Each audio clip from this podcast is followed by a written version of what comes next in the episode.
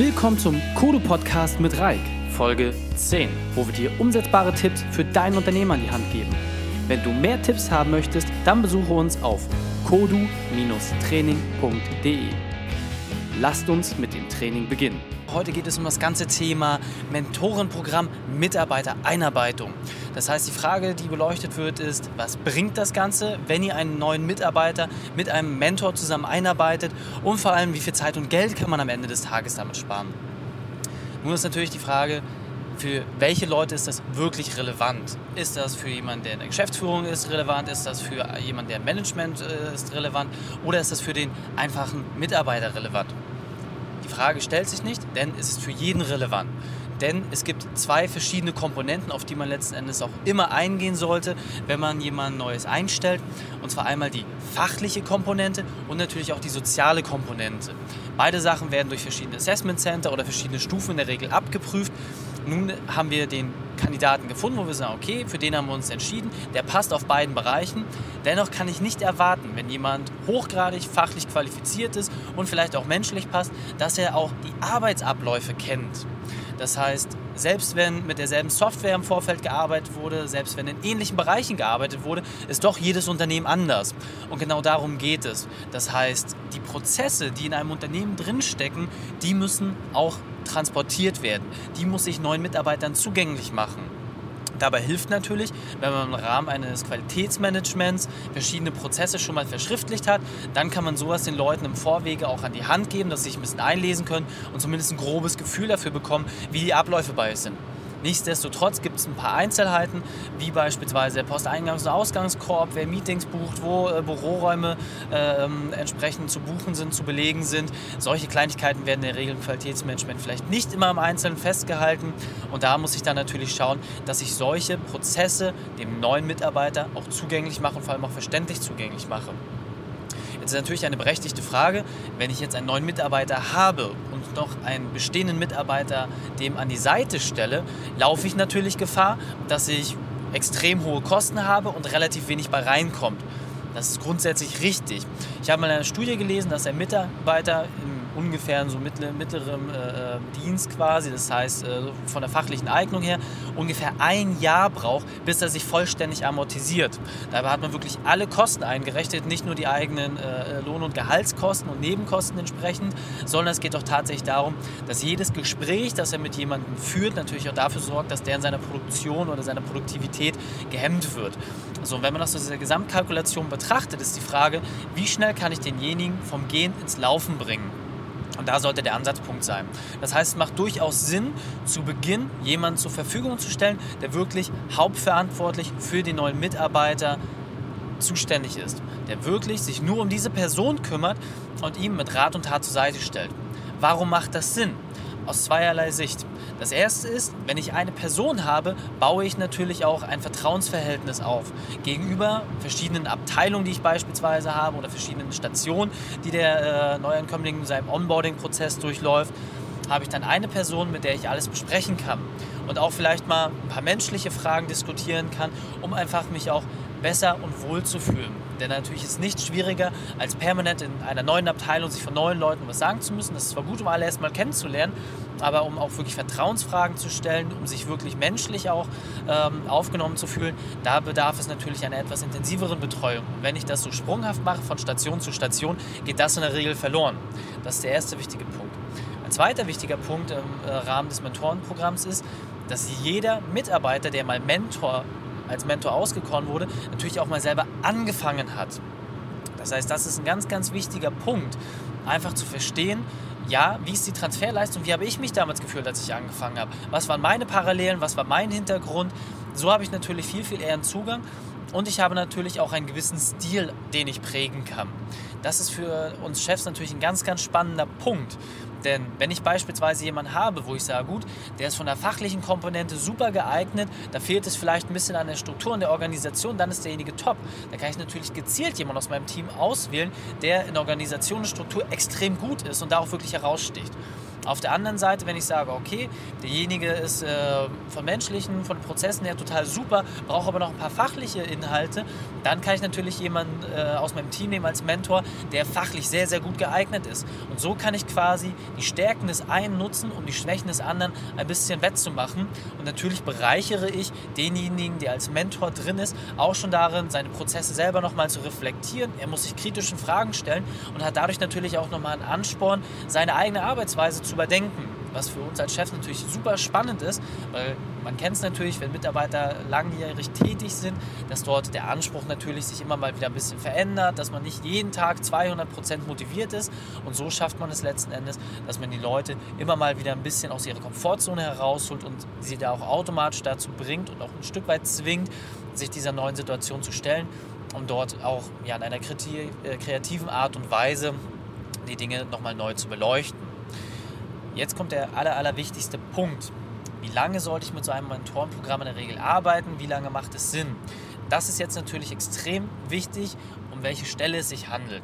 Das heißt, wenn ich jetzt jemanden habe, der im Sekretariat anfängt, dann ist das sicherlich eine komplexe Tätigkeit, das möchte ich gar nicht herabwürdigen. Jedoch sind die einzelnen fachlichen Tätigkeiten vielleicht nicht so komplex in der Tiefe und in der Schwierigkeit, wie es beispielsweise bei einem Projektmanager der Fall ist oder jemand, der in der Geschäftsführung mit einsteigt. Das heißt, dafür einfach ein Händchen beweisen. In der Regel ist es so, dass man in einer sehr, sehr engen Betreuung in einem guten Zeitraum zwischen sechs bis acht Wochen liegt. Je nach äh, äh Tätigkeit macht es halt Sinn, danach die Zügel etwas lockerer zu lassen, ähm, äh, Anführungsstrichen, und dann zu gucken, dass man im Rahmen von drei bis sechs Monaten maximal mit so einer Einarbeitung äh, rechnet. Das heißt, was sollte ich in dieser Zeit gezielt machen? Zunächst einmal sollte ich wirklich denjenigen in einen Shadow-Modus bringen. Das heißt, der Mentor ist letzten Endes derjenige, der die fachlichen Themen, der die Prozesse mit vorgibt und die andere Person soll demjenigen erstmal nur über die Schulter gucken das ist jetzt immer so ein bisschen klassisch. Man denkt, ja, das, das äh, ist vielleicht nicht immer zielführend oder ist vielleicht auch ein bisschen old-fashioned, hat aber folgenden Vorteil. Derjenige, der als neuer Mitarbeiter reinkommt, kann sich erstmal sein ganz eigenes Bild machen und kann die Prozesse, die er sieht, die Tätigkeiten, die ausgeführt werden, erstmal als Dritter, als neutraler Dritter beurteilen. Das ist super. Wenn ihr es schafft, hier auch gezielte Feedback-Schleifen einzubauen, bekommt ihr ganz, ganz interessante Insights, die euer Unternehmen extrem voranbringen können. Das heißt zum Beispiel, warum machst du diesen Prozess so? Da hat sich vielleicht noch nie jemand Gedanken darüber gemacht, wenn es beispielsweise darum geht, wie Mailings verschickt werden. Das heißt, der Prozess ist, es wird eine Kundenliste gezogen, dann werden die und die Punkte rausgenommen, ähm, der, der Mailverteiler wird entsprechend zusammengebaut, dann hat derjenige die Korrekturschleife, die Mail wird dreimal gegengelesen durch die verschiedenen Kollegen, bam, bam, bam. Da gibt es ganz viele verschiedene Sachen, die im Prozess mit drin sind und der Neuankömmling, der neue Mitarbeiter beurteilt diese Sachen einfach ganz anders, ganz neutral. Und das bietet für euch die Chance, nochmal den Prozess im Gesamten zu überdenken. Seid da auch wirklich offen, gebt denjenigen auch wirklich so ein bisschen den Ball in die Hand und sagt, ja bitte, wenn du Dinge siehst, wenn du Dinge feststellst, wo du einfach nicht weißt, warum sie so gemacht werden oder wo du vielleicht auch Verbesserungspotenziale siehst, dann bitte auch wirklich dort gleich diese Sachen äußern. Das hat nichts mit Klugscheißern zu tun. Das ist wirklich auch gewünscht, denn ihr werdet nie wieder in die Situation kommen, dass jemand Fremdes, Drittes so eng in euren Prozessen ist.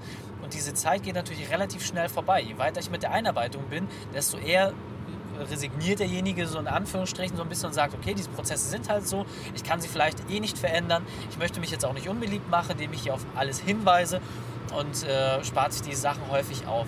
Deswegen schafft dort eine gute Feedback-Kultur, wo ihr denjenigen wirklich auffordert, diese Sachen auch mit euch entsprechend zu teilen.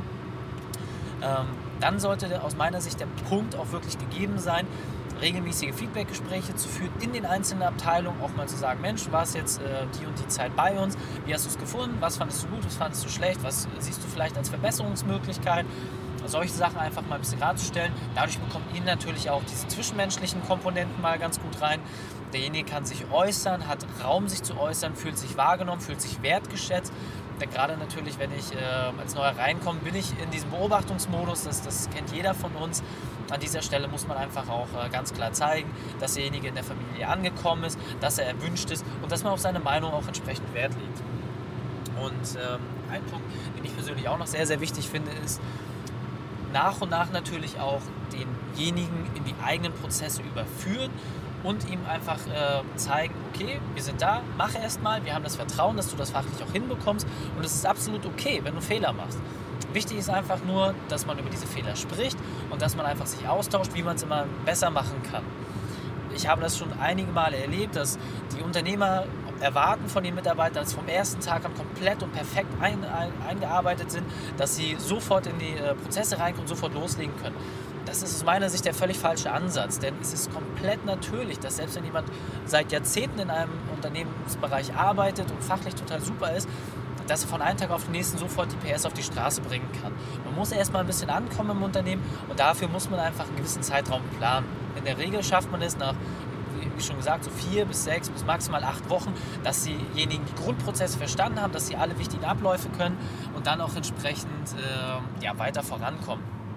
Ähm, auf der anderen Seite, wenn ich es schaffe, wirklich zum Anfang eine sehr intensive Einarbeitung zu machen, dann im nächsten Schritt ähm, es in, in, weitere Feedback-Schleifen äh, bringe, dass ich dann natürlich nach und nach durch die Feedback-Gespräche es schaffe, das aufzuarbeiten und ich sage mal, indem ich die Zügel etwas loser lasse, derjenige auch immer das Gefühl hat, dass er zu mir kommen kann wenn ich dann so ein paar Zwischensteps, so ein paar Milestones auch im Vorfeld definiere, dann habe ich da auch wirklich einen Prozess drin.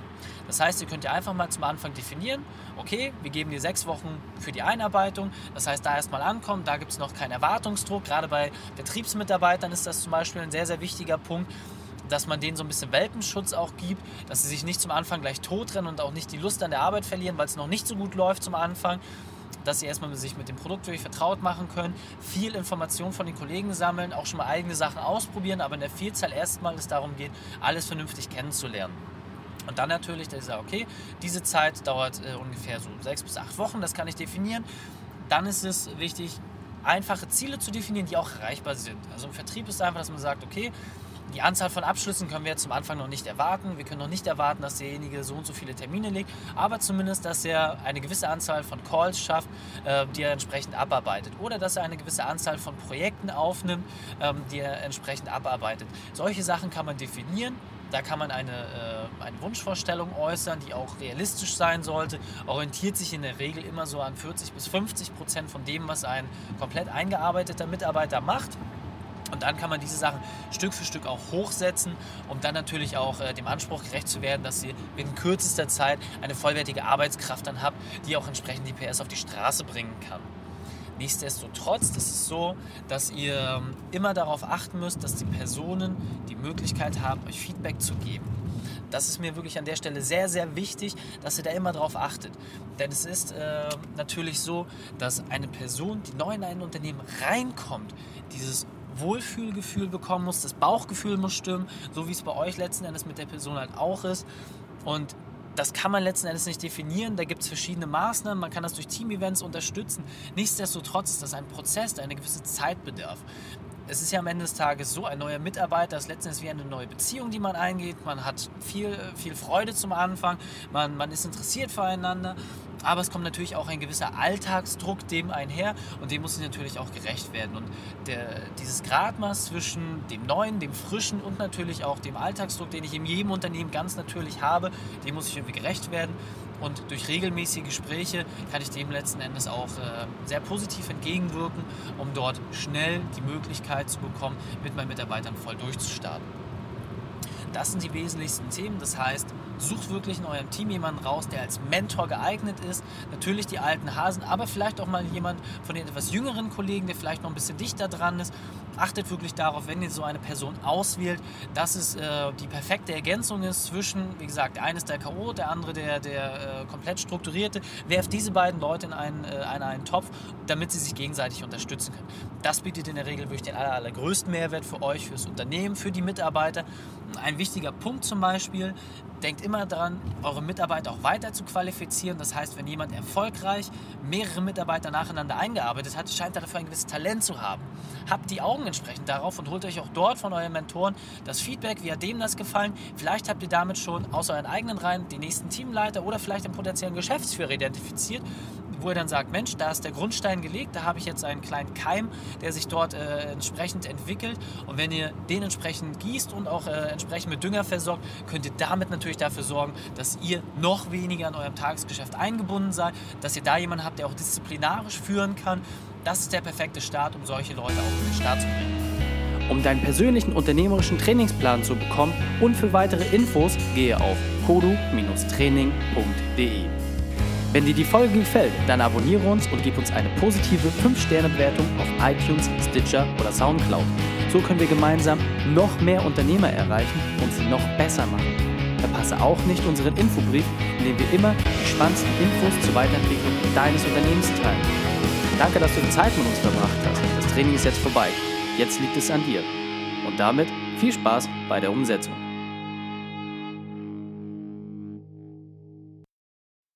Und wenn du Ideen wie diese für dein Unternehmen auch umsetzen möchtest und auch 10 Stunden pro Woche weniger arbeiten, dann buche deinen Termin für ein kostenfreies Erstgespräch.